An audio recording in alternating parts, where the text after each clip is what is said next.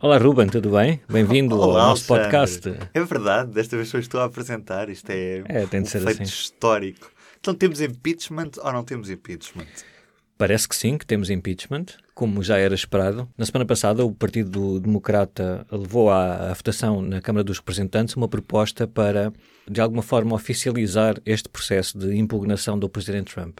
Eh, o processo já estava a decorrer mais ou menos há um mês, com audições à porta fechada, eh, por três comissões da Câmara dos Representantes, portanto, cada comissão tem uh, 10, 20 congressistas, uh, não, é, não são todos os congressistas que, que têm lugar nessas comissões, mas são do Partido Democrata e do Partido Republicano. Portanto, os dois partidos, uh, no último mês, foram fazendo perguntas e lendo documentos que acham relevantes para o processo de impugnação.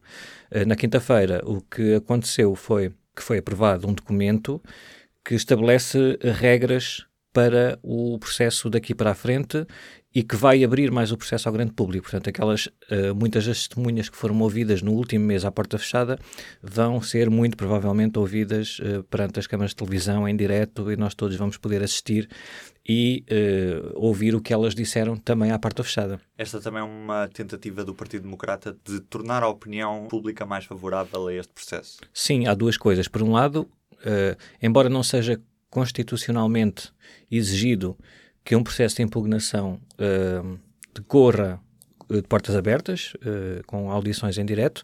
O que a Constituição diz é que é a Câmara dos Representantes uh, é a única com poderes para impugnar um presidente norte-americano, não estabelece quaisquer regras para a condução desse processo. O que acontece nos Estados Unidos, como em muitos outros países, é que há, como já aconteceram processos anteriormente, com outros presidentes, Uh, a forma como esses processos foram geridos na Câmara dos Representantes servem também de uh, barómetro para, para os, as lideranças atuais. Uh, e essa fase de audição, de audições públicas aconteceu também, tanto nos processos de impeachment do Presidente Nixon nos anos 70, que não chegou a ser destituído, resignou antes, um, e do Presidente Bill Clinton no final dos anos 90. Portanto, o Partido Democrata, por um lado, estava um bocado obrigado a fazer essas audições, porque há precedentes disso, por um lado, e por outro, o Partido Republicano agora estava a acusar o Partido Democrata de conduzir este processo em segredo. Isto é, é uma jogada política, porque tem legitimidade para isso, mas uh, ajudava a criar a ideia de que o Partido Democrata estava a esconder coisas do grande público. Portanto, o Partido Democrata uh, pôs isto à votação e foi aprovado e uh, dentro de 10, 12 dias vamos começar a, a ver as audições em direto. Mas isto também não é uma vantagem para o Partido Democrata? É uma vantagem para o Partido Democrata, uh, depende, uh, também pode ser uma vantagem para o Partido Republicano, já lá vamos. Primeiro, para o Partido Democrata, por um lado, pode uh, minar um pouco esta ideia de que está operar na, na, na escuridão e na, na, à porta fechada uhum. da acusação do Partido Republicano. O Partido Republicano continua a dizer que o processo está, um, está a ser mal conduzido desde o início, portanto, não é agora que vão abrir as, as, as audições uh, que a coisa se vai resolver, porque o problema devia, o, o, o processo devia ter sido sempre feito uh, à porta aberta. Uh, mais uma vez, é claro que isto é para pressionar os eleitores, para, para construir uma narrativa, cada partido constrói a sua, porque é essencial esse apoio Uh, do grande público, não, não, ou pode ser essencial o apoio do grande público num processo de impugnação. Um, sim, com o passar do tempo, claro, se as, as testemunhas, que, é, que é isso que vai acontecer, as testemunhas mais prejudiciais para o, o Presidente Trump durante o mês em que houve audições à porta fechada, se elas disserem a mesma coisa, e vão certamente dizer perante as câmaras de televisão, pelo menos os indecisos e as pessoas que, que estão genuinamente em dúvida em relação ao que se passou à porta fechada, porque o que nós sabemos é através dos jornais norte-americanos, com pessoas que estiveram nessas audições e que depois falam sobre anonimato aos jornalistas. Há muitas pessoas que genuinamente podem não uh, recusar-se a acreditar nestas notícias e, portanto, com os seus próprios olhos vão ver esse, esses depoimentos e pode ajudá-los a, a, a criar uma, uma opinião mais forte. Por outro lado, o que se espera é que os mais fortes apoiantes do presidente Trump não, não mudem de opinião, mesmo que as testemunhas digam perante as câmaras de televisão aquilo que foram dizer à, à, à porta fechada. Portanto, não se espera assim uma grande mudança nesse sentido. Até que ponto é que esta decisão não pode ser também uma forma de influenciar o eleitorado com vista a umas eleições que estão a acontecer daqui a um ano? Vai ter consequências, em princípio terá consequências, não sabemos ainda bem quais, mas só pode ter consequências porque no último mês, principalmente, já antes disso, mas principalmente no, no último mês, quase não se tem falado mais do que o, a impugnação. Quer dizer, nós estamos, está a decorrer uma campanha eleitoral para as uh, primárias do Partido Democrata e essa, essa campanha tem estado completamente eh, debaixo deste, deste processo de impugnação. Portanto, certeza que este processo terá consequências políticas, ainda não sabemos bem quais. Claro que há pessoas que já sabem, não é? Como em tudo nisto, nestas coisas, há sempre pessoas que têm certezas absolutas e já sabem que este processo muito provavelmente vai prejudicar o Partido Democrata, eh, porque o Presidente Trump vai surgir como uma vítima e vai reforçar a sua posição, há outros que acham o contrário. Quer dizer, nós já temos alguns anos suficientes de Trump uhum. para conseguirmos perceber que há muito, mas mesmo muito pouco, que o presidente Trump possa fazer de mal ou de bem, consoante a nossa opinião de mal ou de bom, para influenciar num sentido ou noutro. Quer dizer, nem o presidente Trump, nem um, um ataque, imaginemos que há um ataque político sem fundamento, que não é, que não se passa neste caso, quanto ao presidente Trump, nem isso vai fazer com que pessoas que não votaram no Donald Trump em 2016 passem agora a votar, nem o contrário, nem nada do que ele possa fazer uh, de muito mal, ele próprio, vai uh, uh, fazer passar apoiantes dele para o outro lado, não é? Portanto, não, não, não sei até que ponto é que isto pode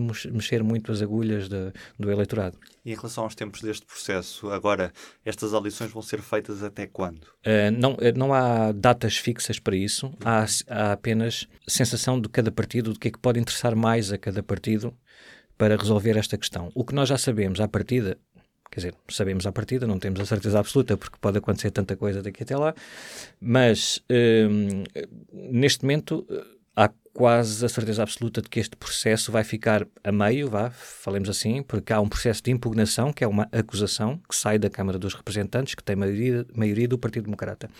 Ainda não chegamos a essa fase da acusação mesmo, estamos ainda na parte das investigações e das audições, mas pela disposição da Câmara dos Representantes e pela maioria do Partido Democrata na Câmara, esse, essa acusação vai mesmo acontecer. Portanto, o, o, tecnicamente o presidente Trump vai ser impeached, como se diz nos Estados Unidos, como aconteceu com o presidente Bill Clinton em finais de 1998. Portanto, formalmente o presidente Trump vai ser acusado.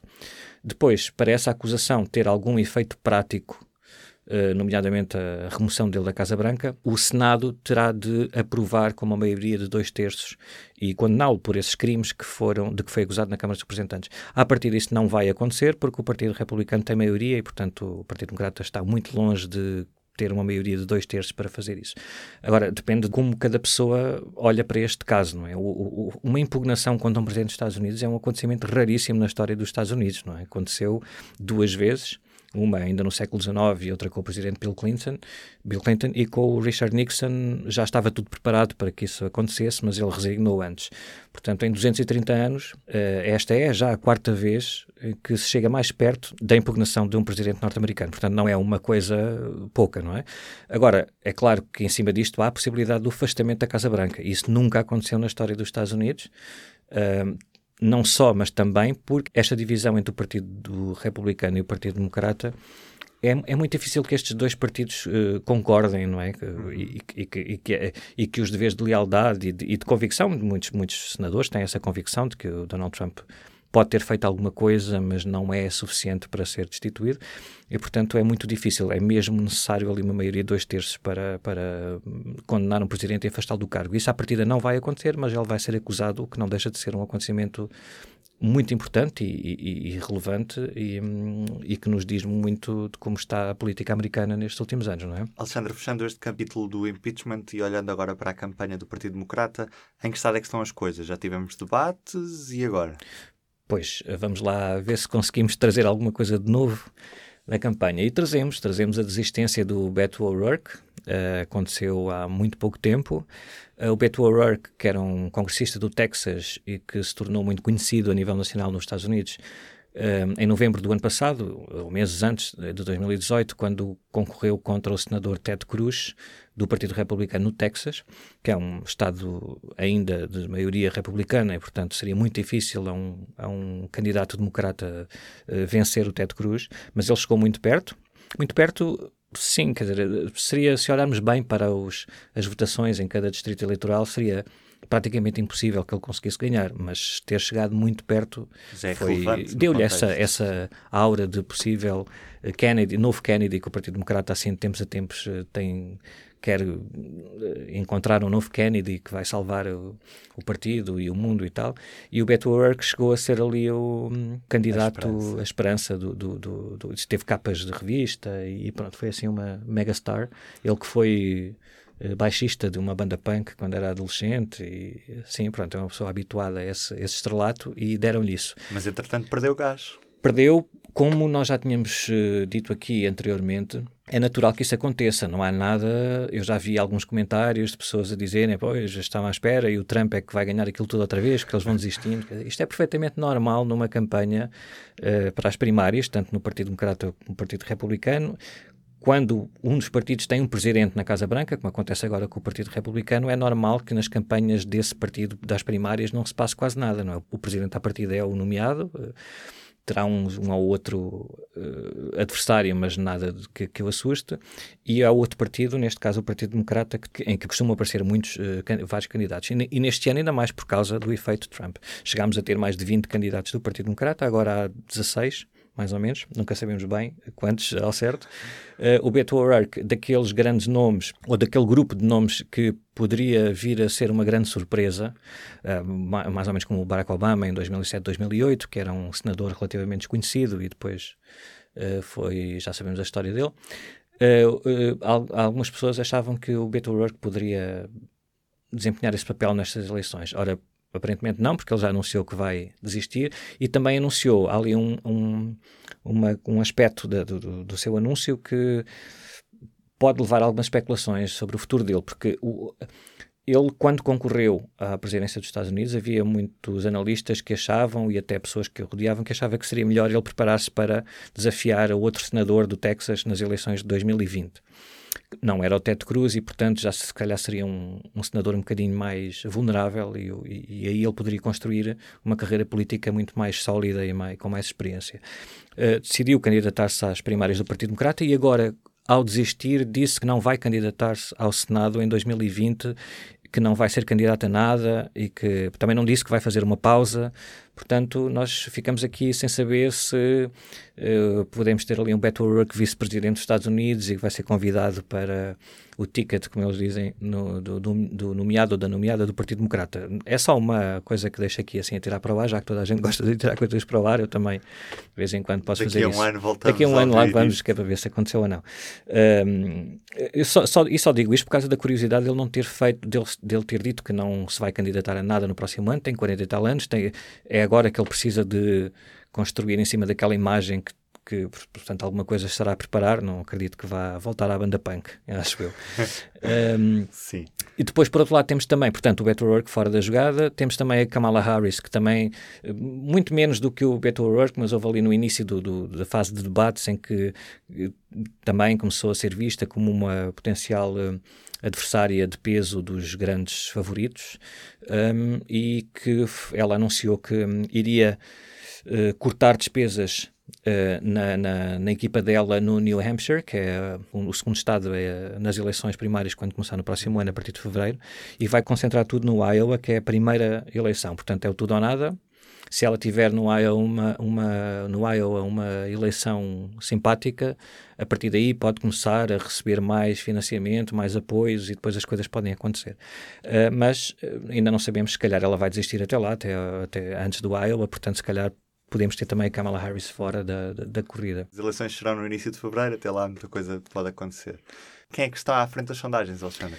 As coisas têm oscilado bastante. Começamos no, no, início disto tudo, o Joe Biden apareceu como o candidato que iria ganhar aquilo tudo uhum. e que era o, o ideal para uh, contrariar esta onda uh, de Donald Trump e, como ele próprio diz, a sua campanha assenta na ideia de voltar atrás, o que no, no atual eleitorado do Partido Democrata não parece ser um, uma mensagem assim muito apelativa, uh, mas voltar atrás no sentido de esquecer que existiu Donald Trump e vamos voltar aos tempos do Obama em que todos nos dávamos bem, não sei o quê, não, se calhar não vai ter muito sucesso, não sabemos ainda, até porque há este processo de impugnação quanto ao presidente Donald Trump ainda vai uh, criar alguns problemas ao Joe Biden. Como nós já falámos aqui, uma parte central do processo de impugnação contra o Donald Trump é a acusação pelo Partido Democrata de que ele pediu ou exigiu ao presidente da Ucrânia, o Volodymyr Zelensky, que investigasse Joe Biden e o filho do Joe Biden e umas teorias à volta do, do, das eleições de 2016 a envolver a Ucrânia e o Partido Democrata, que o presidente ucraniano investigasse isto na Ucrânia. E só assim lhe daria os, um pacote de cerca de 400 milhões de dólares em ajuda militar uh, e também uh, abriria as portas da sala oval para receber o Zelensky, que é uma pode parecer uma coisa de, de menor, mas é muito importante para o, o, novo presidente ucraniano para dar a mensagem à Rússia, ao Vladimir Putin, que tem o total apoio dos Estados Unidos e que nós sabemos ainda continua lá a guerra no leste da Ucrânia contra os separatistas pró-russos. A base da acusação é, é, esta questão da Ucrânia que envolve o Joe Biden. Não há uh, nenhum indício, nem provas, nem investigações na Ucrânia uh, sobre Joe Biden ou Hunter Biden, o filho dele. O que há é a certeza, o que nós sabemos é que o Joe Biden, quando era vice-presidente dos Estados Unidos, eh, por volta de 2014, ele envolveu-se muito na, no processo de reaproximação do, do Washington com o, o, novo governo ucraniano, saído da Revolução, um, e o filho dele foi contratado para uma empresa, uma grande empresa ucraniana, a Burisma, por essa altura. Portanto, há, há ali pode haver um conflito de interesses, uh, até porque o filho do Joe Biden uh, não, não, se conhece assim um grande passado de experiência naquela área em particular, mas não houve nenhuma investigação contra o Joe Biden ou Hunter Biden na Ucrânia, e um presidente dos Estados Unidos estar a pedir uh, isso a um, a um, ao presidente da Ucrânia, neste caso, para investigarem um possível adversário político, e o Partido Democrata não é bem, não será bem defender os interesses norte-americanos, uhum. É,